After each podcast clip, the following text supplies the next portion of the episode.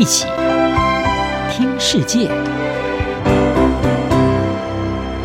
欢迎来到一起听世界，请听一下中央广播电台的国际专题报道。今天为您播报的是：自恃拥有贸易实力，中国继续骚扰海外异议者。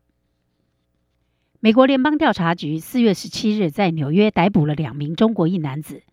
指控他们涉嫌在曼哈顿的唐人街替中国政府经营海外秘密警察局，借此打压美国境内的中国异议人士。事实上，这些秘密警察局只是中国海外镇压行动的冰山一角。日本、英国、意大利及加拿大等地也都有类似的案件。尽管美国和其他西方政府强烈反弹，但北京似乎没有被吓住。美国、加拿大、英国和其他国家当局最近已对中国的行动采取强硬立场，包括驱逐、起诉、逮捕和调查。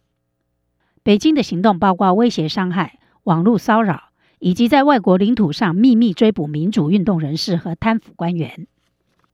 针对西方的强硬行动，中国已坚决否认和报复性措施进行反击，显然对外交关系的任何损害不屑一顾。并压住贸易关系，能够使其承受得住风暴。专家表示，这是一个讯号，中国无意退缩。专门协助企业应对中国政治风险的研究公司战略风险创办人兼执行长石宇指出，日益强势的北京在海外操作影响力正变得更加咄咄逼人。最新的争端是，加拿大在五月初驱逐了一名试图恐吓批评中国人权记录的加拿大国会议员。北京则在数小时内做出回应，下令一名加拿大驻上海外交官离开，以报复加拿大的不合理行为。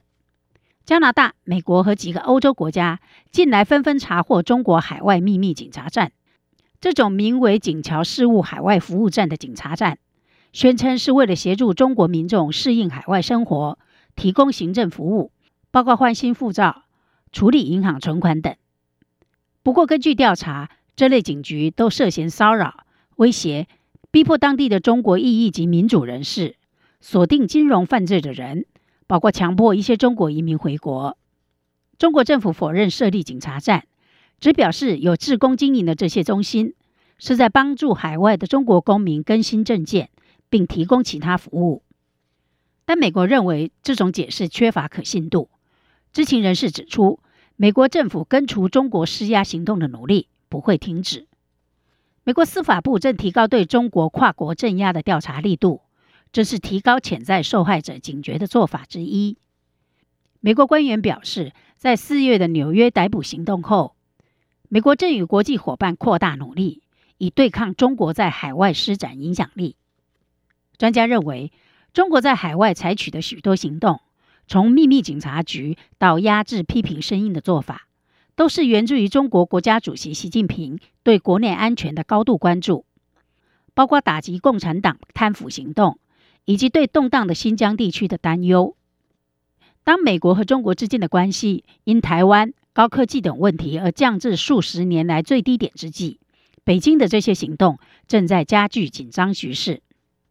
卡内基国际和平基金会资深研究员贝特曼指出，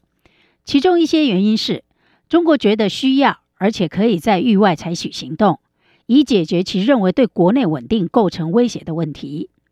他们以一种非常激进的方式进行，蔑视国际规范。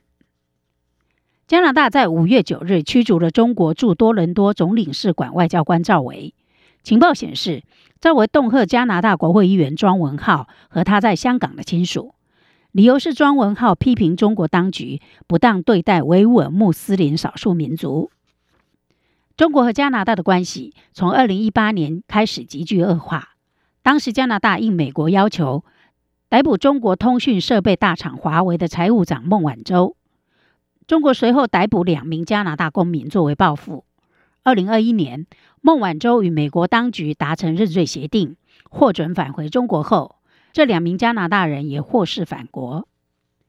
美国康奈尔大学科技政策研究所所长克瑞普斯表示。中国继续推动其影响力行动的一个原因是，